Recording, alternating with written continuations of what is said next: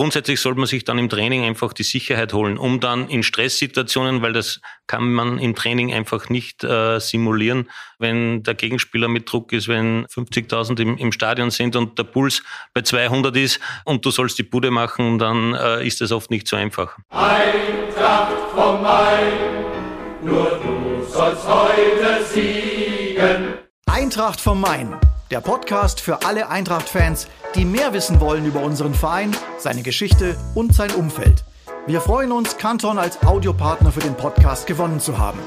Canton ist der größte deutsche Lautsprecherhersteller für hochwertige Hi-Fi, Multiroom und Heimkinosysteme mit eigener Produktion im Taunus. Bruder, schlag.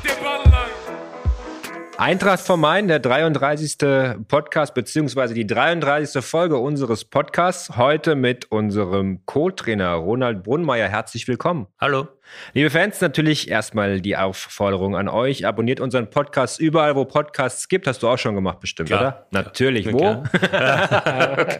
Gut, Spaß beiseite. Ronald wird danach natürlich auch den Podcast abonnieren, versprochen. So ist es, ja. So, herzlich willkommen, unser Co-Trainer aus Steyr in Österreich. Ein echter Österreicher, wenn man sich nämlich das anschaut, deinen Lebenslauf, dann sieht man, du bist erstmalig, wenn ich nicht irgendwas falsch gesehen habe, aus Österreich raus. Jetzt mit der Eintracht Frankfurt, korrekt?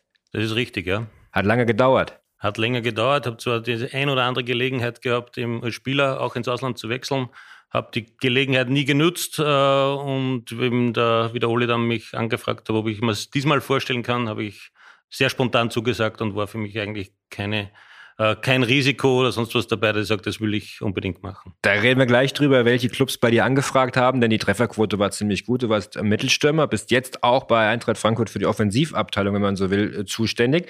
Aber vielleicht erstmal dann die Frage, als du dann im Sommer die Anfrage von Oliver Glaser, nehme ich an, der dich äh, holen wollte, bekommen hast. Was hat denn den Ausschlag gegeben, dann endlich mal raus aus Österreich, rein nach Frankfurt? Naja, es ist so, dass immer, es müssen immer mehrere Punkte zusammenpassen, also vor allem immer die familiäre Situation. Wie gesagt, als Spieler hätte ich die ein oder andere Gelegenheit gehabt. Da sind aber meistens, äh, war meine Frau schwanger äh, zu dem Zeitpunkt. Also das war dann nie, nie ideal und auch um die Lebensqualität immer, immer gegangen. Also da, da haben wir, auf das haben wir großen Wert gelegt. Äh, und ja, und jetzt ist eigentlich so, die, die, die Zeit ist, ist ins Land gegangen. Meine Kinder sind mittlerweile 20 und fast 18 Jahre alt. Äh, der Kleinere macht jetzt Abitur, der Größere steigt jetzt dann ins Berufsleben ein. Die Frau ist Lehrerin, da kann sich auch die Stunden dann, äh, hat's reduziert, dass er öfter nach Frankfurt kommen kann. Und so hat eigentlich alles zusammengespielt, plus die sportliche Herausforderung und der, und der Verein natürlich, wo ich sage, äh, dort kann man nicht Nein sagen. Da kann man nicht Nein sagen bei Eintracht Frankfurt, da kann ich dir nur recht geben. Ähm, aber insgesamt muss man auch sagen, Frankfurt ist ein gutes Pflaster für Österreicher. Davor Adi Hütter, der Peinti war dabei, den du ja sicherlich auch gut kennst. Also jetzt auch wieder drei äh, Coaches aus Österreich. Spieler, wie Bruno Petzai beispielsweise aus Österreich, Christoph Westerthaler, über den wir im Vorgespräch schon gesprochen haben, leider schon verstorben, wie Bruno Petzai natürlich auch. Aber alles Österreicher. Was ist es, was macht Frankfurt für Österreicher so attraktiv? Der Taunus kann es ja nicht sein. Die Berge sind Ja, jetzt ein bisschen, ich weiß bisschen nicht, was, was, was, die, was Frankfurt für Österreich oder, oder, oder die Österreich für Frankfurt so attraktiv sind. Ne? Das ist, nee, aber es ist ähm, ja eben Bruno Betzer, ich glaube, der, der, der hat die Marke Eintracht Frankfurt in Österreich populär gemacht, war auch mein Trainer in der U21 im Nationalteam damals äh, und war eine Persönlichkeit. Und äh, ja, und durch das, äh, in dem immer wieder Österreicher da war, war Frankfurt auch immer wieder im, im Blickpunkt von der deutschen Bundesliga. Und ja, wenn man, wenn man so ein Angebot bekommt mit dem Stadion, mit der, mit der Stadt, glaube ich, dann braucht man nicht zweimal überlegen. Man hat immer, wenn man über Frankfurt spricht, davon außerhalb, was das für eine tolle Atmosphäre ist. Ne? Hast du noch gar nicht Leider, erleben ja. dürfen. Ja, ja, leider, ja. Ähm, ich glaube, was haben wir heuer gehabt? 31, 33.000, wo, wo das Maximum war. Da hat man schon einen Vorgeschmack bekommen, aber die Kollegen erzählen eigentlich so, wie es vor Corona war. Und ja, da, auf das freuen wir sich, dass wir äh, vielleicht in naher Zukunft äh, das auch wieder erleben dürfen. Ja, hoffentlich. Es wird, wird wirklich Zeit. Oliver Glasner war derjenige, der dich quasi hier nach Frankfurt geholt hat. Äh, erzähl doch mal ein bisschen was über euer Verhältnis. Wie wichtig ist er für dich?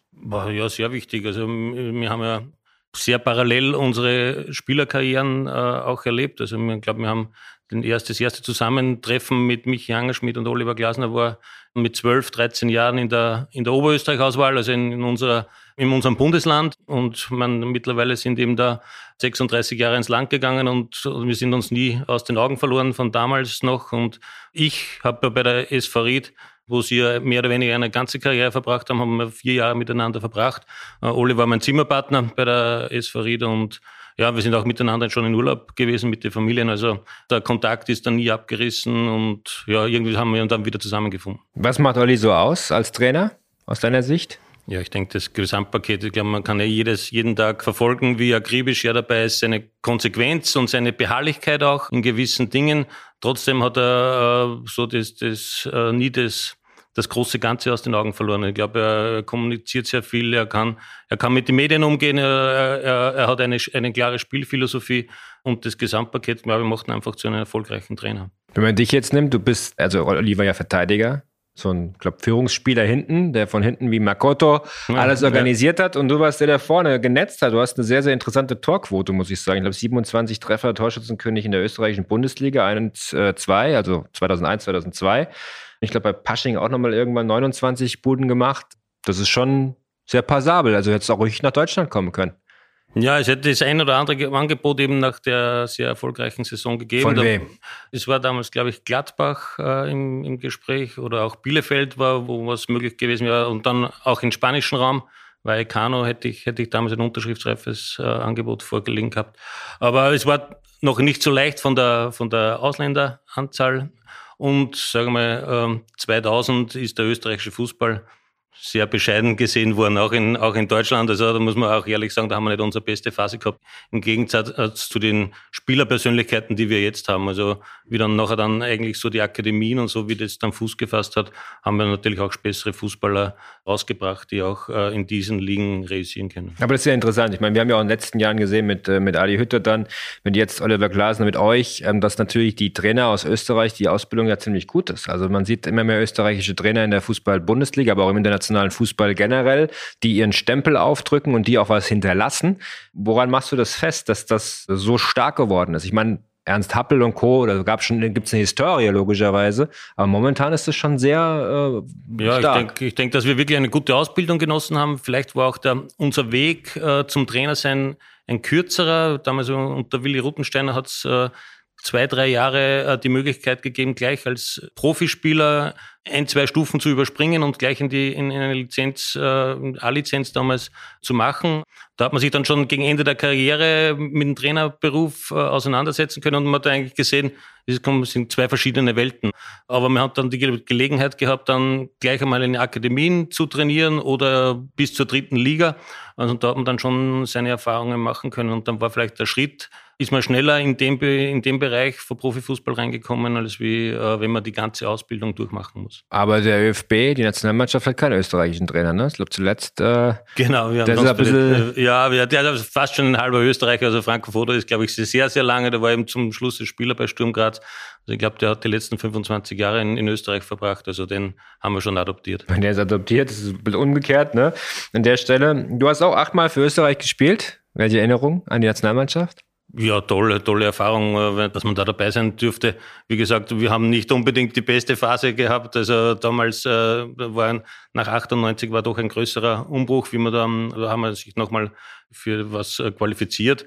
Und da war ich auch so ein bisschen im Umbruch dabei und äh, habe dann ein bisschen ein Pech gehabt, sage ich mal, mit meiner Konkurrenz, weil damals der Roland Linz und der Roman Wallner, die waren so die, die aufstrebenden Jungen, die wo man gesagt hat, die brauchen mehr Spielpraxis und da war dann vielleicht so die, die Trefferquote in der eigenen Bundesliga war jetzt nicht so ausschlaggebend, dass man dann auch im Nationalteam gespielt hat. Was hat dich denn ausgemacht? Ich jetzt als, als Fan, der dich leider nicht spielen sehen. Was warst du für ein Stürmertyp? Mit 1,77 bist du jetzt nicht der Brechertyp, genau, sondern eher ja. der äh, Boré?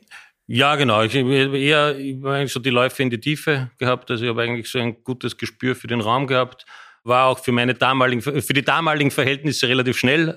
Am Anfang meiner Karriere ist mir auch noch äh, entgegengekommen, dass 3-5-2 meistens das System war mit, ja, wo auf der, auf der Seite relativ viel Platz war. Ja, so habe ich halt außerhalb des Strafraums da meine Stärken gehabt und glaube innerhalb vom Strafraum habe ich gewusst, wo es durchsteht und das versuche ich jetzt meinen Jungs dort auch zu vermitteln. Da kommen wir gleich drauf. Das interessiert mich total, denn äh, Angriff ist natürlich bei uns auch ein interessantes äh, Spektrum, weil wir ja jetzt nicht einen haben, der wie letztes Jahr alles in Grund und Boden schießt, sondern das verteilt sich ja bekanntlich auf mehrere Schultern. Aber jetzt würde ich dich erst ein bisschen für unsere Fans ein bisschen besser kennenlernen mit unserer Rubrik Die Eagles 11. Und da interessiert uns als erstes, was war denn dein erstes Fußballtrikot, das du besessen hast? Äh, ich glaube, das war von Karl-Heinz Rummenigge von Bayern München. Also warst du Bayern-Fan? Ich habe da die Iveco Magirus, glaube ich, war, war so die, die, die Dress, die und Karl-Heinz Rummenigge war ein Vorbild für mich. Damals war er so ein ähnlicher Stürmertyp und. In den 70ern. ja, genau. Ja, späten 70er Jahren. Der beste Spieler der Welt auf deiner Position? Boah, ich glaube, das war der brasilianische Ronaldo.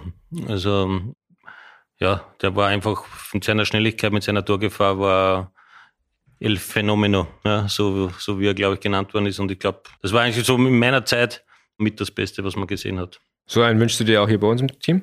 Wir haben gute Spieler, aber zu dem Zeitpunkt, äh, wie er war, dann hätte sich jede Mannschaft gefreut. Absolut. Dein Lieblingsreiseziel? Äh, Italien. Mhm. Also gleich um die Ecke quasi von Österreich. Genau, ja, das Nachbarland. Welche, welche, welche Region? Sardinien ist, ist so, was ich jetzt in, in der nächsten Pause vorhabe, dass wir dann die Westküste sich anschauen. Das andere haben wir relativ abgeklappert. Ansonsten gebe ich dir die Empfehlung, mal mit Franco Leonti, unser ja. Materialwart, zu sprechen, der dich so wahrscheinlich sofort nach Sizilien ja, entführen so wird. Ja, ja, genau. Da gibt es da auch wohl ganz schöne Spots. Lieblingsessen, auch italienisch? Ja, ist eigentlich äh, immer Pizza oder Nudeln ist schon äh, was Leckeres. Also kein äh, Kaiserschmarrn oder irgendwas. Ja, was Süßes geht bei mir immer, aber das ist nicht so im Vordergrund.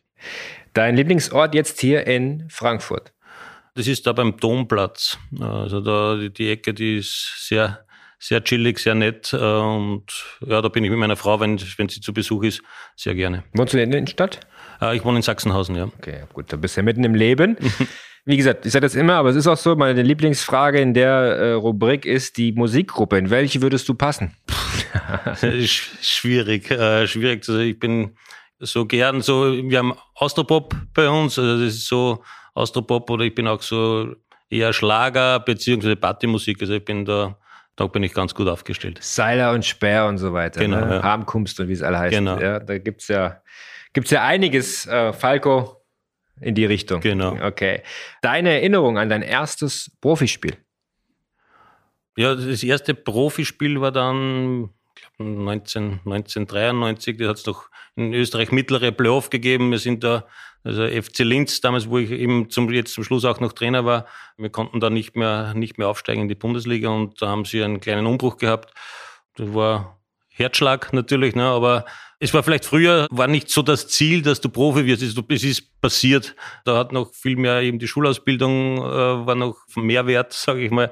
Man hat man zwar Profifußball verfolgt, aber es war jetzt nicht so, ich habe all, dem alles untergeordnet, sondern es ist einfach passiert. Mhm. Aber trotzdem hat man schon in der Zeit sicherlich Idole gehabt, auch gerade in der Kindheit. Was war denn das Idol deiner Kindheit? Ja, wie gesagt, das war, glaube ich, äh, Karl-Heinz Rummenigge damals, den, den habe ich verfolgt. Eben auch, auch die deutsche Nationalmannschaft, auch als Österreicher eigentlich so, die war ja doch 80er, 90er sehr, sehr erfolgreich. Also da hat man den Fußball hat man in Deutschland immer verfolgt als Österreicher. Du hast gerade über die Schulausbildung gesprochen, wie wichtig das war. Deswegen war vielleicht der Berufswunsch diesmal kein Profifußballer oder doch? Na schon, aber man hat sich dann damals nicht so vorstellen können, dass man mit äh, als Profifußball in Österreich so viel verdienen kann, dass, dass es dann reicht. Also du hast dann immer ein zweites Standbein gebraucht und ich habe die Hackmatura gehabt und habe dann auch anschließend probiert zu studieren, aber mit meinen Vereinswechseln war das dann oft nicht so leicht, dass du, wenn du dann wieder in die Städte kommst, dass da alles anerkannt wird. Fernstudium hat es damals nur weniger gegeben. Also ist es dann irgendwie mit dem Studium dann irgendwann einmal im, im Sand verlaufen. Jetzt sind wir mittlerweile ähm, in einem Trainerteam, da haben wir gerade gesprochen, Michael Angerschmidt, Oliver Glaser, du und natürlich die Mannschaft. Mit wem im Team verstehst du dich am besten? Spieler, glaube ich, wirst du nichts sagen, aber das Trainerteam ist vielleicht ganz interessant. Ja, ich denke, dass man, nachdem der, der Michi neben mir sitzt und ich immer rüberschiele, was er, was er dann bei den Standardsituationen wieder fabriziert und, und wir uns da austauschen, ist der Michi da schon mein, meine größte Bezugsperson. Der Michi hat es auch gut gemacht gegen VfB Stuttgart in der Halbzeitpause. Erzähl mir, wie war das denn? Wir haben es ja jetzt gelesen, auch der Olli hat es auch in der Pressekonferenz gesagt. Äh, spielen Ball in Rückraum und zack, ist das Ding drin. So einfach kann Fußball ja, sein. so einfach ist. Wenn, wenn, wenn dann die Ausführung klappt und die Ideen, die man hat, uh, umgesetzt werden und der Gegner mitspielt, uh, ich, der Gegner hat ja auch gesagt, dass das eigentlich so nicht geplant war, dass dort uh, niemand steht. Aber wichtig ist immer, dass die Spieler das am, am Platz sehen und das umsetzen können. Und Michi macht sich da die ganze Woche Gedanken, wie er die Standardsituationen am besten bewältigt und das dann auch den Spielern vermitteln kann. Aber wie gesagt, die Spieler sind immer die wichtigsten, die an das glauben müssen und das dann auch umsetzen müssen und, und auch entscheiden müssen am, äh, am Spielfeld. Und das haben sie äh, in dem Spiel perfekt gemacht. Die Aufteilung ist also so, der Michi hat dann mehr so die Standardthemen bei sich auf dem Tisch. Der Olli schaut sich das Ganze an, taktisch auch, analysiert natürlich ziemlich viel. Ist ja ein sehr starker Analytiker, auch ein sehr starker Didakt, sage ich mal. Also jemand, der auch gut in der Trainingsarbeit das umsetzt. Deine Rolle ist dann mehr aufgrund auch deiner Erfahrung und deiner, ähm, ähm sagen wir mal, Herkunft als Stürmer, die Offensivspieler auszubilden? Ja, genau. Also ich denke, ich bin, ich bin überall dabei. Ich bin überall auch so ein Verbindungsglied so, zu der Athletikabteilung, zur Analystenabteilung. Im Prinzip besprechen wir sowieso immer alles gemeinsam, äh, auch was Standardsituationen oder so anbelangt oder, oder eben was, was in alle seine Gedanken sind. Wir sind auch Beobachter im, im Training. Ganz wichtig, dass wir dann unsere Eindrücke austauschen. Aber natürlich sind für mich so die offensiven Abläufe, wo ich vielleicht mehr verstehe, als wie die zwei, wie, wie sich dann der Spieler, wie der Spieler das, das sieht. Und äh, wir sind auch am Üben und trainieren, dass wir die, die Abschlüsse noch besser machen, vor allem der erste, der erste Kontakt oft noch. Aber wir haben eine sehr, sehr ausgewogene Offensive, wo jeder Tore schießen kann. Ich denke, dass wir noch in Zukunft noch auf den einen oder anderen warten, der dann das regelmäßig noch abruft. Jesper Lindström ist so ein Beispiel. Der hat am Anfang einen schweren Stand gehabt. Fußball-Bundesliga ist dann doch etwas anderes als die dänische Liga. Beispielsweise bei Ballverlusten oftmals stehen geblieben, Kopf ging nach unten, alles war enttäuscht. Mittlerweile holt er sich viele Bälle wieder, noch nicht alle. Ich glaube, beim Testspiel gegen Mainz gab es noch so ein paar Diskussionen, dass er doch ein bisschen nachgehen soll. Aber er hat eine tolle Entwicklung genommen, auch Tore gemacht. Momentan so ein bisschen, naja, Medien schreiben immer Ladehemmung, was ja normal ist, wenn du drei, vier Großchancen ungenutzt lässt und damit eigentlich auch die Siegeschancen verringerst. Weil ich glaube, hätten wir gegen Dortmund das Ding gemacht, wäre es vorbei gewesen. Gleichfalls auch in Augsburg so. Wie gehst du mit ihm um? Wie arbeitest du mit Jesper beispielsweise? Man muss ihm das Vertrauen geben. Die, die Jungs machen sich selber viel zu viele Gedanken oft, äh, was, was ist und äh, solche Phasen hat man. Ne? Ich denke, er hat jetzt in Stuttgart alles richtig gemacht, vom Timing, vom Schuss und dann hast du einen überragenden Torhüter, der die, die Chance vereitelt. Aber du musst dranbleiben, äh, er macht sich Gedanken, was er, im, was er im Training verbessern kann, wie er, wie er auch im Training ist dazu, dass man ab und zu Dinge ausprobiert um zu sehen, funktioniert das oder funktioniert es nicht. Grundsätzlich sollte man sich dann im Training einfach die Sicherheit holen, um dann in Stresssituationen, weil das kann man im Training einfach nicht äh, simulieren, wenn der Gegenspieler mit Druck ist, wenn 50.000 im, im, Stadion sind und der Puls bei 200 ist und du sollst die Bude machen, dann äh, ist das oft nicht so einfach. Hm, das sind also äh, Erfahrungswerte, die man sammeln muss. Hast du sicherlich als Stürmer früher auch gehabt dann so? Ja, klar. Man, man, äh, Jesper ist, ist ein Riesentalent und erst am Anfang seiner, seiner Karriere und ist schon sehr weit und hat sehr, sehr schnell adaptiert, äh, was, was die Bundesliga anbelangt. Und ich denke, dass wir in Frankfurt mit ihm noch sehr viel Freude haben werden.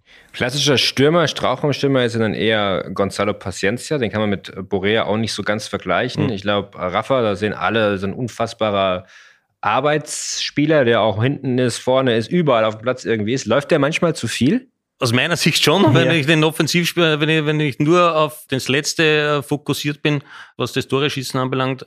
Andererseits hat sich der, der Fußball schon so gewandelt, dass man, äh, dass man nicht mehr warten kann, aller Toni Polster, wenn ich bei einem Österreicher bleiben darf, äh, der 88 Minuten steht und, und zwei Minuten aktiv ist und, und dann die, die, die Tore schießt. Ne? Fußball ist einfach so ganzheitlich geworden, dass wir dann schon froh sind, dass wir so wie ein Rafael Boré, der irrsinnig Arbeitstier ist, äh, defensiv einiges mit abräumt und, und offensiv auch Wege macht für andere. Und ich glaube, er hat aber irrsinnig viele Torbeteiligungen äh, gehabt schon und, und nicht nur die, die Tore selber geschossen. Also wenn er den Schnitt beibehält, dann glaube ich, hat er eine sehr, sehr gute erste Saison gespielt. Ja, die Nase vorn, haben wir ja gesagt, vor Gonzalo Paciencia. Was fehlt ihm noch so ein bisschen momentan, um in die Startelf zu kommen? Ich meine, er hat ja auch schon ein paar wichtige Tore gemacht dann auch, beim Elfmeter zum Beispiel in Antwerpen beispielsweise, genau. Bochum hat er verschossen, aber Antwerpen hat er getroffen. Wie ist es so bei ihm, die Situation?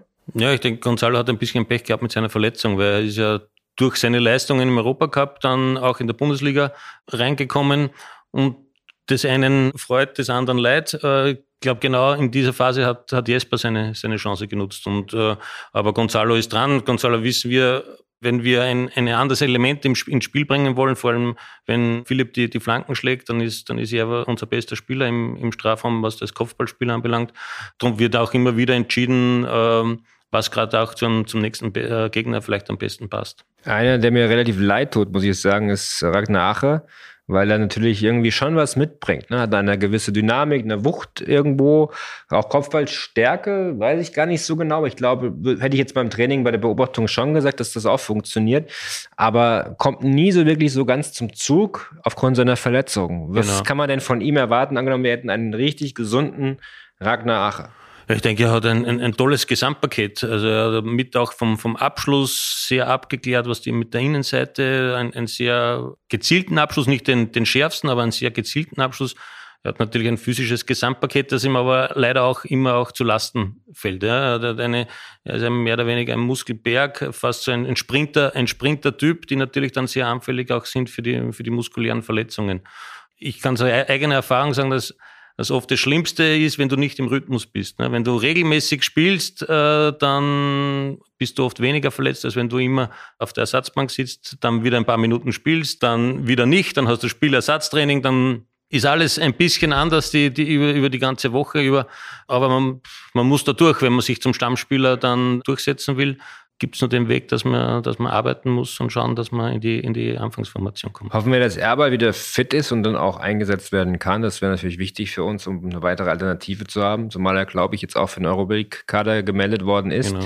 Äh, Sam Lammers so ein bisschen die unglückliche Gestalt bisher vorne im Sturm. Am Anfang das Tor in Wolfsburg und auch gegen Fenerbahce Istanbul. Technisch beide Tore super gemacht. Wir erinnern uns auch, dass Sam beim äh, Fenerbahce-Spiel auch das eigentliche 2 zu 1 geschossen hat, dann nur Millimeter im Abseits war, aber er hat getroffen, ist richtig gelaufen, hat sich gut bewegt. Also da war schon so ein bisschen Hoffnung da, dass wir wirklich auch einen Knipser gefunden haben und dann ist es wie abgerissen irgendwie. Ja. Ne? Und auch Auftritte, die relativ unglücklich waren und äh, die Fans natürlich auch so ein bisschen entzürnt haben, wie das halt eben bei einem emotionalen Publikum wie in Frankfurt so ist. Deshalb mal ganz provokativ die Frage an dich gestellt, kriegen wir den wieder hin? Ich denke schon, dass man, dass man hinkriegen kann. Äh, es ist, äh, der Sam ist sehr, sehr spät gekommen. Ende August, Ende der Transferzeit. Und die Erwartungen waren natürlich sehr hohe. Ne? Eben genau einen Stürmertyp wie André Silva hm. zu haben. Und er hat gleich geliefert, aber er hat noch gar nicht gewusst, wie unser Spiel funktioniert. Und äh, eben da, da war Rafa Boré dann schon einen, einen Schritt voraus und Sam ist ein exzellenter Spieler, was jetzt so die, die einzelnen Elemente des Spiels anbelangt. Also er hat einen, einen tollen Abschluss. Er ist mit unser, auch unser lauffreudigster Spieler. Nur bekommt er seine Elemente, die sein Spiel machen, noch nicht in unser Spiel äh, integriert. Und an dem arbeiten wir und ja, es ist, es ist so, wie es ist. Äh, er muss sich jetzt hinten, hinten anstellen und einfach für seine Chance kämpfen. Aber es ist interessant, weil natürlich auch viele sagen, okay, das System ist jetzt auch ein bisschen anders. Letztes Jahr haben wir eher die hohen Bälle nach vorne geschlagen. Philipp Kostic hat geflankt und Silva hat genetzt. Das war eine relativ einfache Form des Spiels, die sehr gut funktioniert hat, muss man sagen. Jetzt sind wir, wollen wir auch kompakter stehen, etwas mehr herausspielen, spielerisch äh, Elemente setzen. Makoto Asebe zum Beispiel als jemand, der von hinten aufbaut, ein ganz wichtiger Faktor auch deswegen.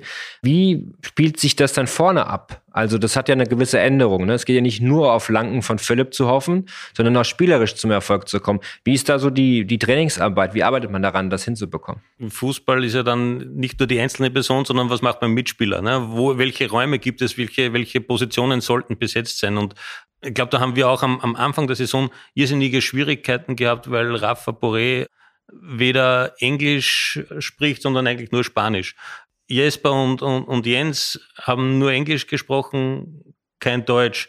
Dann kommt auch Sam, Sam Lemmers dazu als äh, englischsprachiger Spieler. Und dann war noch Daichi Kamada, der, der dann Japanisch, Deutsch und, und Englisch äh, ein bisschen spricht. Und, und bis dass sich dann die Offensiven äh, dann auch finden, das dauert einfach seine Zeit, bis dass man den anderen versteht. Man muss sich ja auch persönlich kennenlernen, um, um am Spielfeld dann eine Chemie zu entwickeln. Ich denke, das, das wird immer besser werden und Jetzt hat sich natürlich ein bisschen herauskristallisiert in der Offensive, dass jetzt Daichi, Jesper und, und Rafa äh, die Nase vorne haben. Hm, Jens Petter ist noch ein, ein, ein, Thema, der hat jetzt auch zum Glück die Vorlage geliefert äh, beim VfB zum Siegtreffer dann, äh, ganz wichtig in der, in der Stelle. Ich finde ein unglaubliches Potenzial, wenn man das mal so sieht. Hin und wieder nur ein bisschen zu lang am Ball. Wie sehr regt dich das auf, wenn der Ball dann nicht in die Schnittstelle perfekt gespielt wird, sondern wie, ich glaube, gegen Stuttgart gab es eine Situation, wo er den richtigen Pass spielt, meines Erachtens, aber ist keiner da. Genau, ja, ja, ja, da glaube ich, seine ersten zwei Pässe wollte er tief spielen, dann hat er, das waren eigentlich zwei, zwei Fehlpässe. Aber wir sind am Arbeiten mit ihm und, und, und er, glaube ich, hat, er hat auch eine, ein halbes Jahr gebraucht zu adaptieren, zu sehen. Ich glaube, er ist jetzt nach der Verletzung auch äh, in einem viel besseren physischen Zustand, nimmt die Dinge vielleicht jetzt besser an, als wie er im, im Sommer gekommen ist. Und ich denke, dass wir da auch noch in Zukunft äh, viel Freude mit ihm haben werden, weil er, wie, wie du sagst, äh, ein großes Potenzial hat. Ne? Und es ist Vielleicht, wir haben gesagt, dass er nicht immer Tunnel spielen soll, wenn er, wenn er eins gegen eins geht, das ist normalerweise eine Waffe, aber du musst halt schauen, dass du den Gegner bewegst, äh, in, wenn du dann den Hacken machst. Und das sind so, so Kleinigkeiten, äh, die, er, die er annimmt und ich glaube, dass ihm der, der Assist jetzt auch in Stuttgart gut getan hat. Und äh, wir hoffen auf, auf mehr. Da kommt hoffentlich noch einiges. Ich bin sehr gespannt, äh, was, das, was aus der Saison noch wird. Hast du einen Wunschgegner für das Achtelfinale in der Europa League? Ist oh, es schon Barca oder erst später? Barca im Finale wäre auch okay. Also ich denke, es ist ein ganz ein enger Wettbewerb. Das hat man schon im, im Herbst in der Gruppenphase gesehen. Ähm, auch bei den anderen Gruppen, welche Ergebnisse sind. Mal schauen, wer sich da jetzt in, die, in den Sechzehntelfinales durchsetzt. Wir nehmen es, was, was kommt. Aber natürlich wollen wir eine Runde weiterkommen und dann von Runde zu Runde schauen. Das äh, ist natürlich drei Euro wert fürs Phrasenschwein. Ja, klar. Äh, aber die zahlen wir gerne natürlich an der Stelle. Europa League bei Eintracht Frankfurt ist was ganz Besonderes. Ähm, hast du das schon, wenn du mal zurückdenkst an die Hinrunde, besondere Erlebnisse, irgendwas, was, oder irgendein Schlüsselmoment, wo du sagst, das hat uns unsere Saison geprägt, also nicht nur in Europa, auch in der Bundesliga. Gab es für dich einen Moment, der gesagt hat, jetzt, jetzt haben wir es, jetzt sind wir soweit? Ja, ich denke, das war für uns sowieso ein ganz ein wichtiger Wettbewerb, weil es einfach in der, in der Bundesliga nicht so gelaufen ist, wie wir uns das vorgestellt haben. Und dann, wenn du äh, in Antwerpen in der letzten Minute den Elfer verwandelst, wenn du in Piräus in der letzten Minute die, das Siegtor schießt und wenn, wenn, du dann die Entwicklung siehst, wie wir dann in, in Fenerbahce gespielt haben, wo das eine sehr, sehr souveräne Leistung war, wo du eigentlich nie das Gefühl gehabt hast, dass, dass das Spiel verloren werden könnte, sondern dass wir den Punkt äh, auf, auf alle Fälle mitnehmen, dann, dann zeigt es die Reise, äh, die wir in die letzten sieben Monate gemacht haben. Und, und da bin ich sehr, sehr zuversichtlich, was jetzt das Achtelfinale anbelangt, weil das natürlich dann noch einmal ein, ein Highlight-Spiel ist. Ich hoffe vor ausverkauftem Haus. Das hoffen wir auch, aber nicht mit 10.000, sondern mit ja. 50, 30, 40, irgendwas oder mehr als 10.000. Ich glaube, das wird langsam mal Zeit. Ähm, du warst als Trainer auch sehr erfolgreich. Der FC Blau-Weiß Linz, das schöne Stadion direkt an der Donau. Ist das noch so? Jetzt wird ein neues gebaut, aber ja. Das ist mit diesem Wellblechdach gefüllt. Ja, ja, genau, genau. Das weiß ich noch. Wir waren nämlich 2013 war Eintracht Frankfurt im Trainingslager in Linz so ein? Schloss, wie, wie hieß das noch? Ich weiß es nicht. Auf jeden Fall war das so ein, so ein, so ein bisschen außerhalb mhm. Neustadt oder sowas. Ne? Mhm, ja. Und da haben wir, haben wir trainiert und waren in Linz im, im Hotel einquartiert, zumindest die damaligen Journalisten, da war ich noch externer. Und da sind wir immer an der Donau lang gelangt, an diesem Stadion. Das liegt ja sensationell. Mhm. An der schönen blauen Donau. Ja, genau. Ja, und da hast du mit dem Club den größten Erfolg ähm, als Trainer, kann man das sagen? Der Aufstieg? Ja, denke schon, ja. Die Meisterschaft. Aufgestiegen seid ihr nicht genau, wir sind nicht aufgestiegen, wir haben die Meisterschaft geholt, ja. Das war der letzte Spieltag unentschieden gegen Liefering. Liefering. Genau. das hat es dann gereicht. Genau, ja. Hast du dann nicht gedacht, dass es vielleicht als Cheftrainer äh, weitergehen sollte? Wolltest du, also ich meine, du gehst jetzt ins zweite Glied ganz bewusst? Ja, wie gesagt, ist, der Markt äh, regelt da viele Angebot und Nachfrage, was, was, was ist. Ich hätte, ich hätte schon auch in die Bundesliga wahrscheinlich wechseln können. Hätte auch bei FC Linz da bleiben können. Ich habe mich da wohl gefühlt. Aber wie gesagt, ich dann, war dann mit Oli im, im Austausch und, und die Aufgabe hier, äh, man, kommt, man kommt nicht so oft die Chance und ich habe schon ein, zwei Chancen liegen lassen, sage ich mal, und, und jetzt hat alles gepasst und darum war es für mich äh, kein Thema, was anderes zu machen. Hast du die Entscheidung bereut? Nee, mir gefällt es hier sehr, sehr gut. Wir haben ein sensationelles Arbeitsklima im ganzen Verein, vor allem in der sportlichen Abteilung, ob das jetzt über die Athletikabteilung oder die Analystenabteilung ist. Also ich habe das selten erlebt im, in 30 Jahren Profifußball, dass das alles so eingeschworen und zusammenhält. Äh, und das macht natürlich irrsinnig Spaß, wenn du dann jeden Tag äh, hierher kommen darfst. Das wollte ich hören bei der etwas provokativen Frage, weil nichts anderes erwartet. Aber die Frage, die sich da anstellt, ist Eintracht Frankfurt als Club, wie nimmst du ihn wahr oder wie hast du ihn extern wahrgenommen und wie siehst du es jetzt? Du bist ja, hast ja mit dem Verein jetzt nicht so viele äh, Berührungspunkte ja. gehabt.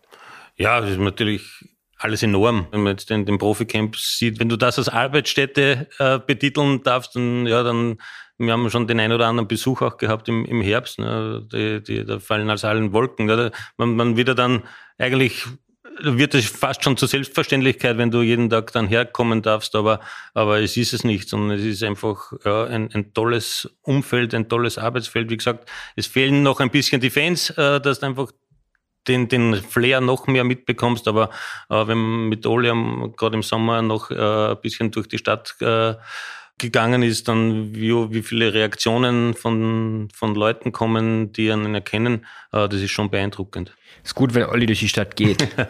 ja, und nicht fährt mit dem E-Scooter. Ja. ja, das beruhigt mich. War zwar im Sommer, aber ich hoffe, er äh, lässt das mit dem Scootern. Ja. Oder fährst du auch mit den Dingern durch die Gegend? Ja, wir, wir, wir treffen uns, weil wir sind, wir, wir wohnen ja nicht weit auseinander. Wenn wir sagen, wir fahren in die Stadt, dann treffen wir uns mit den Scootern praktisch so ein Dreieck, wo wir uns dann einen, auf einen Punkt treffen und dann fahren wir noch weiter in die Stadt, aber das ist jetzt aufgrund der Witterungsverhältnisse und dem letzten Unfall ein bisschen reduziert worden. Sehr gut. Vielleicht sollt ihr ja mal ein Fahrrad oder irgendwas kaufen, das geht auch. Ja. Oder U-Bahn fahren.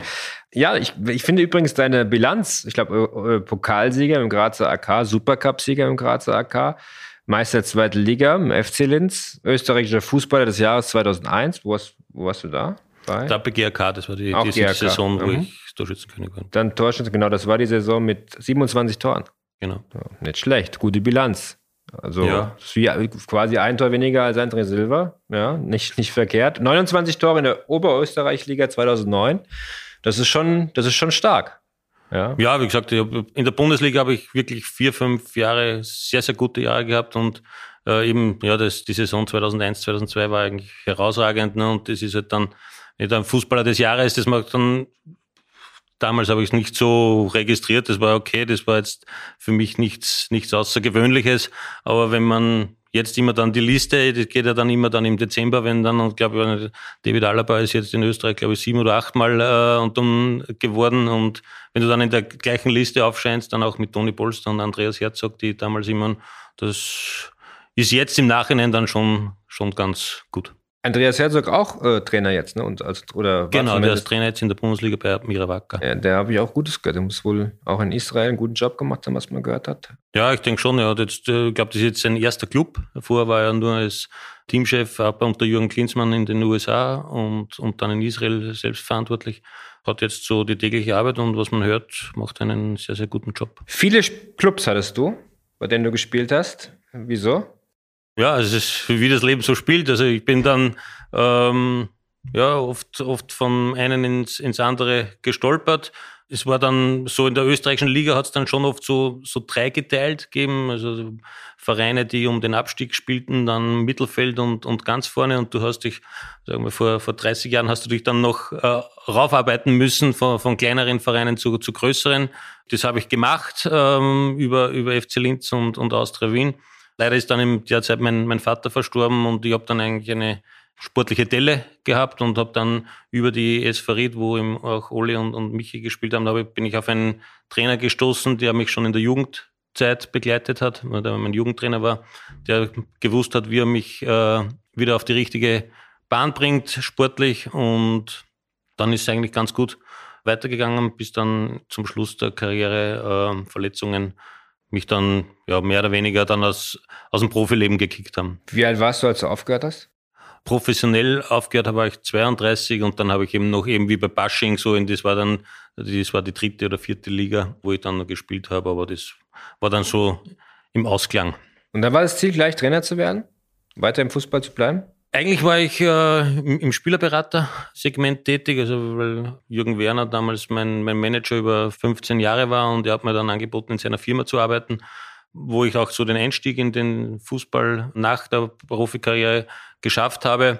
War da vor allem Scouting für, für jungen Spieler tätig, zum Beispiel eben so wie Kevin Stöger, der jetzt bei, bei Main spielt, der war mein Spieler damals oder Gernot Trauner, der jetzt in, in Rotterdam spielt, oder Robert Schul, mhm. der, der bei Bochum war. Und, also es waren damals von Linz äh, ein paar gute Jungs, die 92 bis 94 geboren äh, sind. Und äh, das war ganz witzig, die, die zu begleiten. Und trotzdem war das dann nicht der Job, den ich mir vorgestellt habe. Doch mehr dann den Grasgeruch gebraucht. Genau, ja, ja. genau.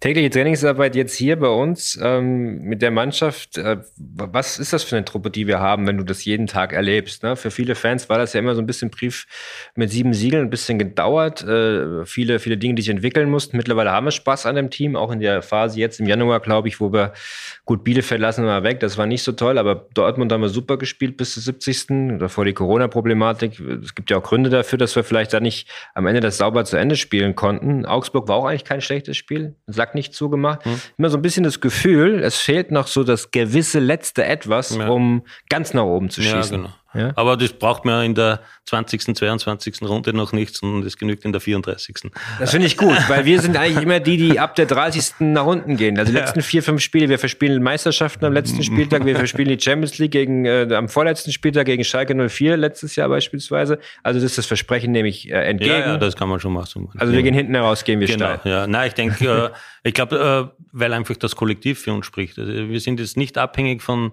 von Einzelspielern und auch nicht von deren Tagesform oder von der Form überhaupt äh, abhängig, sondern äh, ich denke, es ist die Vorgabe von der Spielphilosophie, dass jeder weiß, was, was zu tun ist. Und wenn einer nicht kann, dann, dann kommt der Nächste. Und ich glaube, dass uns das über eine Saison tragen wird und auch zum Schluss dann den gewünschten Erfolg. Da hoffen wir drauf. Ich bedanke mich schon mal bei dir für das Gespräch. Ich okay. habe noch, noch eine abschließende Rubrik, äh, die wir haben, nämlich die Momente, die dich irgendwie begleitet haben im Fußball. Was war denn dein schönster Moment im Fußball? Puh, schwierig, schwierig zu sagen, aber vielleicht irgendwie so das, das erste Tor in der Bundesliga, so das, wo du irgendwie die Gewissheit bekommst, okay, du kannst auch das. Kannst du dich erinnern? Also, ja, das war dann 95, denke ich, äh, wie wir da mit Linz aufgestiegen sind. Und dann haben wir mit eigentlich mit der gleichen Mannschaft weitergespielt, wie wir aufgestiegen sind, also prompt wieder abgestiegen. Äh, aber trotzdem war es eigentlich für mich so die, der Zeitpunkt, wo ich sage, okay, du kannst es schaffen. Mhm. Und der schlimmste Moment im Fußball? Hat jetzt auch nicht, nicht so viele gegeben, weil es immer weitergeht. Also es ist dann, äh, man muss jede Niederlage oder, oder jedes persönliche Erlebnis abhaken. Irgendwie war dann so, für, vielleicht für mich, so, wo ich noch einmal einen Vertrag im Profifußball gekämpft habe und dann mit einer Verletzung eigentlich die Chance nicht mehr gehabt habe, wurde dann so bewusst wird, oh, jetzt, jetzt reicht es nicht mehr. Ja, genau. Und mhm. das denke ich mal, wenn, wenn man dann irgendwann die Spieler fragt, die schönste Zeit und am, und am einfachsten hast du es trotzdem noch immer als Spieler. Mhm. und nachher, nachher wird's, nachher, nach der Karriere wird es immer kompliziert. Wärst du jetzt lieber auch in der Zeit Spieler, aktuell? Wo es ein bisschen mehr um Athletik geht. Ich meine, früher war das der 90er Fußball sehr bisschen oder 2000 ein bisschen genau. anders als jetzt. Ja, nee, ich, ich bin schon froh, dass ich zu dieser Zeit Fußballer war. Also du brauchst jetzt schon ein irrsinnig gutes Gesamtpaket. Also du kannst dir keine Schwächen mehr erlauben. Äh, und früher ist, wenn du eine oder zwei Stärken gehabt hast, dann haben die, dann haben die äh, überwogen. Hm. Und das geht heute wahrscheinlich nicht mehr. Die letzte Frage. Dein schönster Eintracht-Moment? War ja, glaube ich, trotzdem in, Istanbul bis jetzt, wie wir dann die, die K.O.-Phase erreicht haben. Also das war dann so, wir wollten sie eigentlich schon vor zumachen zu Hause, äh, das ist uns nicht gelungen, aber dann so auch die Art und Weise, wie wir gespielt haben dann in Istanbul, das hat man hat uns dann schon Vertrauen auch für, für mehr gegeben. Das hat man dann, glaube ich, auch noch in der Bundesliga gesehen. Ja, das war beeindruckend. Nur das Ergebnis, da hätte man auch 4-5-1 gewinnen genau, können. Ne? Genau, genau. Dann vielen lieben Dank und ähm, eine schöne Zeit, auch viele schöne Eintracht-Momente wünschen wir dir. Dankeschön. Ja, super.